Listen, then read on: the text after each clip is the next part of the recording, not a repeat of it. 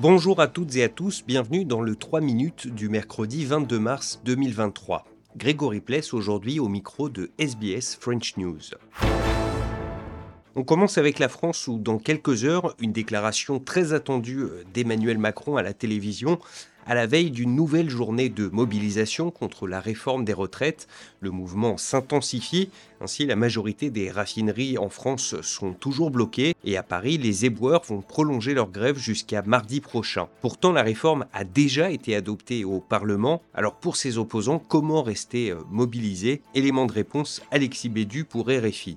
Situation loin d'être simple pour les syndicats. Ils doivent paraître toujours crédibles et garder la tête de la contestation tout en restant unis. Mais comment se renouveler et faire perdurer quand certaines composantes de la CGT durcissent le mouvement, multiplient les actions et quand la jeunesse s'empare elle aussi de la rue, loin de toute considération syndicale? Les organisations syndicales ont des armes, des outils dans leurs mains. Bernard Vivier, le directeur de l'Institut supérieur du travail. Et ils ont d'abord le recours auprès du Conseil constitutionnel. C'est une réel inconnu pour le texte gouvernemental. La loi ne peut être mise en œuvre que lorsque le Conseil constitutionnel l'aura approuvée en tout ou partie.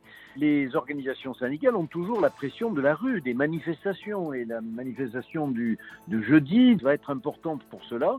Ils ont aussi, mais c'est à utiliser avec prudence et, et un clivage peut apparaître entre organisations, les grèves, les blocages, la France à l'arrêt, pour reprendre une expression de ces derniers temps. L'autre piste, c'est le RIP, le référendum d'initiative partagée, déposé ce lundi devant le Conseil constitutionnel, mais c'est un processus long et incertain. Le temps est toujours aujourd'hui à la colère exprimée dans la rue et l'intersyndicale semble vouloir l'appuyer tout en évitant de tomber dans la radicalité. Un an après avoir annoncé un pacte sécuritaire avec Pékin qui avait affolé euh, à Canberra mais également à Washington, le gouvernement des îles Salomon vient d'attribuer la rénovation de son port international à Honiara à une entreprise d'État chinoise.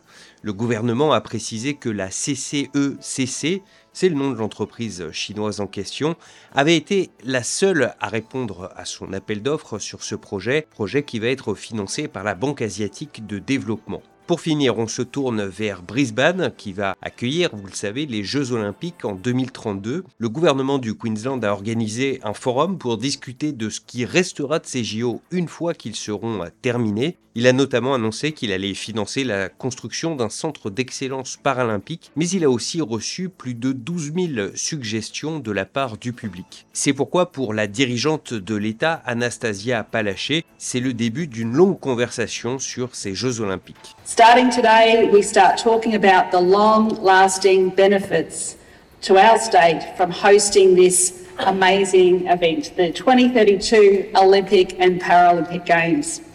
because our games have never been about a few weeks of spectacle. They are about how we maximise this once in a lifetime opportunity to benefit our communities long after the closing ceremonies are over. Voilà pour l'essentiel de l'actualité en 3 minutes. À demain, jeudi, pour un nouveau bulletin.